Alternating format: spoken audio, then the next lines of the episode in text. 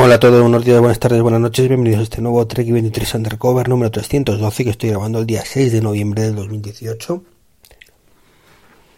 En aquí un martes en el que estoy reventado, la verdad es que acabo de volver a cenar al gimnasio y, y la verdad es que, ya te digo, muerto, estoy muerto.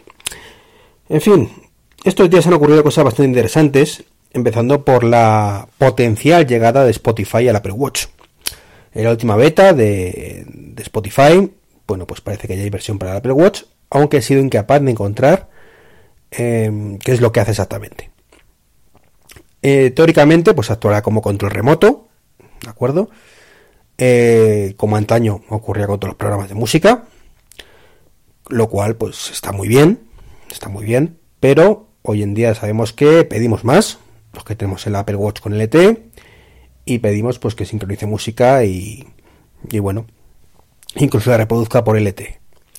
Ese último punto lo di por perdido. Lo di por perdido porque si no recuerdo mal en la keynote de Apple comentaron que, o comentaron o se descubrió después en las series formativas, que el tema del streaming por LTE estaba bastante capadete y creo que no podían utilizar aplicaciones pues, para streaming de audio más allá de las nativas de Apple. Supongo que con WatchOS 6 esto cambiará pero de momento está capado. Me estaría bien, por lo menos que pueda sincronizar listas de reproducción, que no sé si eso lo harán o no lo harán, porque pregunta por Twitter y nadie me lo ha sabido responder. Y por supuesto, bueno, pues que funcione de forma independiente cuando estemos pues haciendo deporte o, sin el, el, iPhone cerca. Lo que significaría pues que sería un serio competidor a pesar de las limitaciones eh, obligadas por Apple en este caso de que no pueda ser autónomo en el sentido de, escuchar música por streaming. Pero bueno, creo que para el que tiene Spotify, pues sería suficiente. O sea, sincronizar esta reproducción, que a fin de cuentas, pues con eso solemos tener más o menos lo principal disponible. Y bueno, poder salir solo con el reloj, escuchando estas listas sin ningún problema. Pero os digo, no sé si lo hace o no lo hace, espero que lo haga, porque si no nos encontraríamos con un caso como el de Telegram, que volvió también al Apple Watch. Eh, y, la verdad es que a mí me ha defraudado mucho, que por supuesto es mejor que nada, pero, pero no es lo que tiene que ser. Telegram para Apple Watch, por ejemplo, no permite funcionar de forma autónoma. Eh, yo si me voy fuera con, el, con el reloj, eh, es que ya ni directamente ni aunque tenga el, iPhone encendido en otro punto, no, no. O sea, aquí o está detectándolo por Bluetooth o no funciona la aplicación. Entonces, bueno, pues es mejor que nada, evidentemente, pero el potencial está cuando en veranito pues esté sin el, sin el, iPhone cerca, como tengo previsto hacer. Entonces, bueno, pues eh, me alegro muchísimo que hayan tardado 5 años en hacerlo, pero que parece que Spotify por fin va a llegar al Apple Watch. Eh, y ya digo, veremos en qué condiciones. Los que también llegan es Movistar. Movistar no llega al Apple Watch, pero sí al iPhone, a la cola SIM. Es curioso que, no es un estándar el SIM, parece ser. No, sé qué problema hay, pero curiosamente Vodafone y Orange son compatibles con la SIM del Apple Watch, pero no son compatibles con la del iPhone, por ahora. Eh, y Movistar, bueno, pues ha sacado o anunciado ya por fin para este mes, aunque es un poco carilla, creo que son 11 euros, algo así lo que, lo que cuesta. Eh, la SIM, pues para el iPhone, para el iPhone XS o XS Max, pero no para el Apple Watch, que está anunciado pues para principios del año que viene, más o menos eh, febrero-marzo, según se rumoreaba inicialmente. Pero bueno, eso veremos cómo va, pero desde luego me sorprende, me sorprende eso. Aunque bueno, está la posibilidad de exclusivas, de que haya llegado algún tipo de exclusiva Vodafone y Orange con Apple y no puedan sacar los otros nada para el Apple Watch y ahora Movistar con el iPhone y viceversa. Entonces veremos qué ocurre, pero bueno, es llamativo, cuanto menos. Que tengas que estar repartiéndote. Si quieres una cosa en uno y si quieres otra en otro, pero no, no hay nada que ofrezca los dos. Y bueno, cambiando de tema, eh, ha salido también Apple Pay, en más bancos. Y esto es un tema que me empieza a preocupar seriamente. A ver, no, no en el sentido de, Dios mío, Apple Pay, ¿dónde va? No. Pero, pero es que no los conocen ni su padre los bancos estos. O sea, estamos hablando de Medio, Mediolanum, Banco Pichingacha, quiero Pichinga, Pichincha, mm, Labora Cucha, la caja laboral supongo en vasco. Yo que hablo idiomas, pues interpreto que es eso, pero ni idea lo que significa realmente. Pibank, y la única un poco conocida, al menos por mí, es Cajamar. Pero seguimos sin rastro de ING, seguimos sin rastro de Withink, seguimos sin rastro de, mm, no sé, caja, no sé, se me ha olvidado el nombre, de Iberbanco, Iberbanco, lo estoy inventando, Ibercaja, perdón, Ibercaja, mm, no sé, me sorprende, seguimos sin rastro del corte inglés, que ni está ni se le espera, a pesar de ser compatible con Samsung Pay, y, me sorprende esto, eh, joder, ya es cierto que hemos llegado a un nivel donde cualquier banco principal te lo ofrece, que está muy bien, incluso BBVA con todo lo que era. Pero joder, ¿y el resto?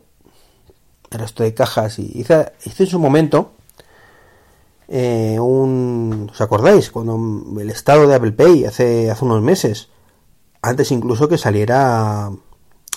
¿Cómo se llama esto? En, BBVA. Pues hice un pequeño esquema donde estaban todos los bancos. Bueno, pues no recuerdo cuándo fue. Estaba buscando una mientras habla guion, pero no, lo tengo aquí. Y había varios, pero desde luego, ya os digo, esto no ha cambiado mucho. Y, y bueno, contento por supuesto de lo que hay ahora en Apple Pay, mejor que haya más cosas, pero sorprendido de que en esta última oleada no haya ninguna cosa así un poco conocida, que digas, hombre, por fin estos se incorporan. Y son unos cuantos los que quedan, ¿eh? A ver, no muchísimos, pero son unos cuantos. Ya sabéis que, a mí el que más me afectaría sería el corte inglés. En el resto de casos, pues me alegraría por todos. Por todos los que lo tuvieran. Pero eh, siendo egoísta, yo lo que quiero es que saque el corte inglés. Y ya me han chivado que. que va a ser que no. Que de momento va a ser que no. Una pena. Ojalá mis informaciones sean incorrectas. Y otro que, ha llegado recientemente es Alexa. Y lo está petando, por lo que veo. En Twitter todo el mundo se ha comprado el Amazon Echo, o el Echo Plus, o el Echo Dot. Y, todo el mundo parece muy contento con ello. De lo cual me alegro un montón. Pero que no deja de sorprenderme. Eh, y no me sorprende, a ver, me explico. No es que me sorprenda que un asistente triunfe. Eh, creo que es lo normal. Creo que va a ser el regalo estrella de estas navidades. O sea, este año olvidaros de, de tablets y obligaros de muchas cosas. Eh, el regalo estrella van a ser los altavoces. Directamente. Además va a ser un tema, vamos, lo tengo, lo tengo clarísimo. Ojalá no, me equivoco, pero vamos, lo tengo clarísimo. Y, no es raro que, que se estén vendiendo tantísimos, pero, joder, muchos de esas personas que he leído que tienen Alexa, pues me sorprende que lo hayan comprado en vez del el HomePod, porque son del ecosistema de Apple, y en muchos casos tiene Apple Music. Y Apple Music no es compatible con Alexa, entonces yo entiendo que como asistente sea la caña de España. Lo puedo entender, que sea mejor que Siri. Eh, lo entiendo perfectamente, que mm, eso no es discutible. Pero joder, es que la principal función del altavoz, mm, queramos que no, es escuchar música. Y si no puedes escuchar tu música, pues vaya paño, ¿no?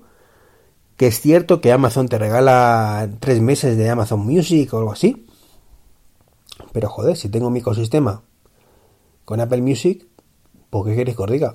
Es que la única opción válida es HomePod. Te puede gustar más, te puede gustar menos, te puede resultar caro, barato. Ya sabéis que, que si fuera por mí tendría un altavoz en cada habitación. Bueno, si la economía lo permitiera también, evidentemente. Pero claro, un altavoz como el HomePod no, el HomePod es para el salón. Necesito cosas más pequeñas. Y me encantaba el, y me encanta el Spot, pero el Spot o el Dot, ya, ya me he liado. Bueno, el que es un reloj despertador. Pero claro, si tú te mueves en un ecosistema donde tu principal método de llamadas es FaceTime, cuando no hay FaceTime tiras de, de los de Google y si no Skype, pues es que, joder, que a mí me puede gustar mucho tener un altavoz redondo en mi dormitorio con cámara web, pero si el resto de personas mm, funcionan con otros sistemas, principalmente en mi caso, hablo con mis padres que tienen todos FaceTime, todos, los dos, que solo tengo uno de cada. Pues mucho sentido no tendría. Y por eso me sorprende. O sea, me, alegro que lo esté petando Amazon con el Echo, que lo está petando más que, Google incluso con el Google Home. También creo que, es mejor con las skills. Pero no acabo de verlo. O sea, es por el motivo. O sea, no se me escapa. Eh, yo tengo un, un Google Home Mini. Y, hombre, lo tengo un poco por tenerlo. Se lo digo sinceramente. Lo tengo en el dormitorio y lo tengo para domótica básica, no para todo porque los interruptores de la casa no son compatibles y lo tengo porque me costó en su momento 50 euros. Lo compré por capricho y dije, bueno, venga, esto más o menos, así puedo probarlo, pero uso, uso, tampoco le doy por eso, o sea, no puedo escuchar música, no es compatible con, con, que es lo que tengo toda la casa, eh, hay unos dispositivos, de, en este caso de Kogi, que sí son compatibles, pero el resto no. Eh, pues que Chris diga, mm, me quedo un poco a medias.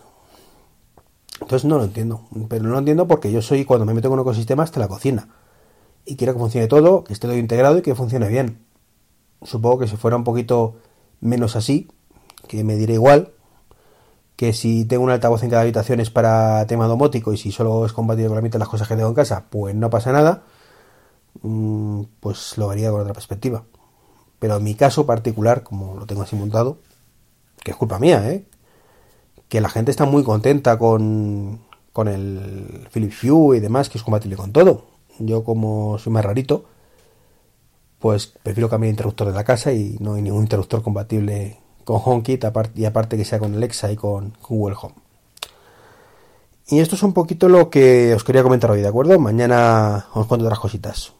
Un saludo y hasta mañana.